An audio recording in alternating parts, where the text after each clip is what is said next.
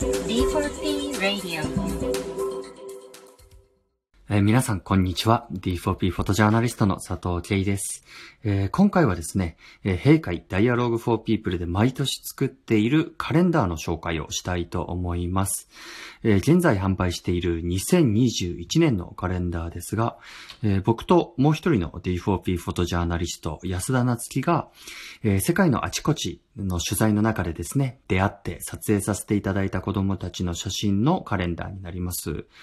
で、あの、その撮影地なんですけれども、えー中東のイラク、シリア、ヨルダン、あとはパレスチナと中南米のグアテマラ、えーアフリカはザンビア、えーそれから東ティモール、そして日本の東北のですね、えー岩手県陸前高田市の写真なども入っています。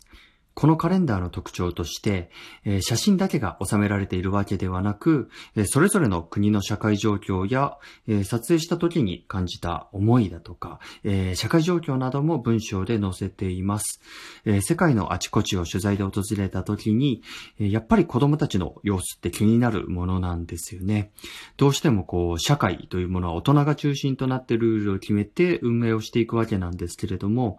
えどんな社会システムにも不備や欠陥、改善すべきところっていうのはありますよね。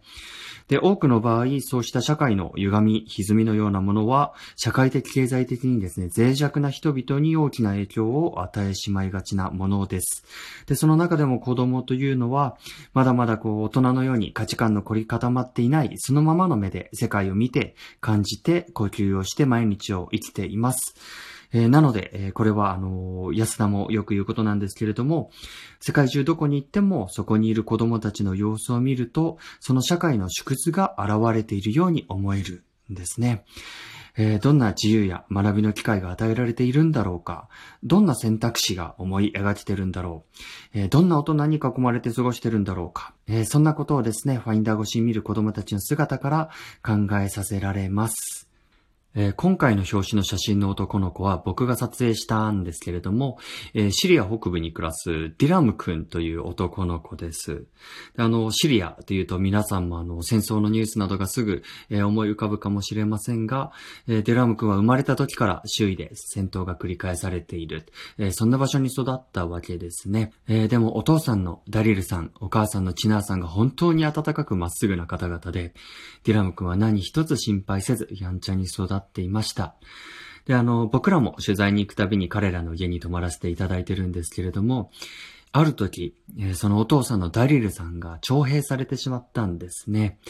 周囲に様々な武装勢力がいたり、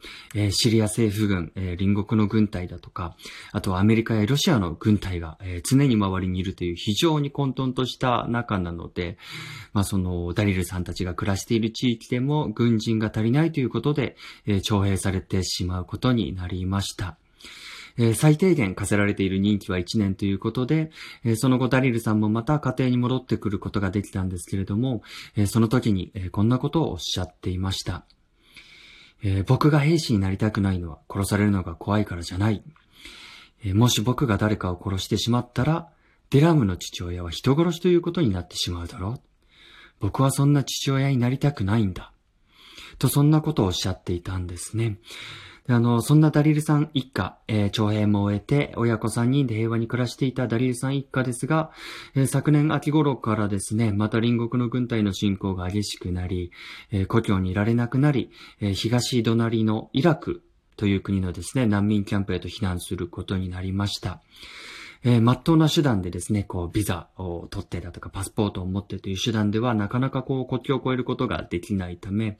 多くの市民が、えースマックラーと呼ばれる、えーいわゆる闇業者ですね。えーそういった人々に法外な値段を払って、えー秘密裏に国境を越えていきました。で、その先に到着したキャンプというところも大変なところなんですね。えー最低限命をつなげる食料と水、冷たい大地の上に建てられたテントが寝床です。えその後、一家はイラクに住む知人を頼り居候することにはなったので、そのキャンプを出ることはできたんですけれども、全く見知らぬ土地ですからね、なかなかこうすぐに仕事を見つけたりということも叶わないわけです。で、そんな中、このコロナ禍、世界中で猛威を振るう新型コロナウイルスの感染拡大が、さらなる追い打ちをかけました。えー、ただでさえ仕事を見つけることが難しいのに、えー、国全体の経済活動が急激に落ち込んでしまいました。で、多くの難民たちはですね、そうしてなんとかこう知人を頼ることができた人にしても、ただ時が過ぎるのを待つことしかできませんでした。で、そんな先の見えない毎日にダリルさん一家は、えー、このままここにいてもしょうがないとシリアの故郷へ帰ることを決意します。で、あの、いくらか落ち着いてきた状況とはいえですね、いつまた戦火に巻き込まれるかわからない状況です。えー、それでも仕事もできない、そして誰かのお世話になり続けるしかないという状況。そして何よりも、このままでは、えー、ディラム君をですね、学校に行かすこともできないと、えー、帰国を決意しました。えー、それが今年のコロナ禍以降のことですね。で、今現在、えー、ダリルさん一家はシリア北部の故郷の街で、戦況の変化に不安を感じながらも毎日を送っています。えー、今回ですね、このデラム君の写真をカレンダーの表紙にしてもいいですかって聞くと、えー、お母さんのチナさんはとても喜んでくれました。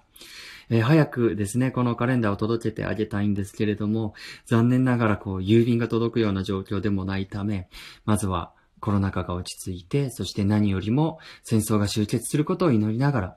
えー、いつかこのカレンダーを手渡しできることを楽しみにしています。えー、このカレンダーは12月それぞれの写真にそうした人々の、えー、ストーリー、えー、それから社会背景、僕たちが現場で感じたことなどを書かせていただいています。ぜひ来年2021年、そうした子供たちの写真とともに、え世界の様々な地域に暮らす人々に思いを馳せていただけましたら幸いです。えー、Dialogue for People フォトジャーナリスト佐藤慶がお送りしました。ありがとうございます。D4P Radio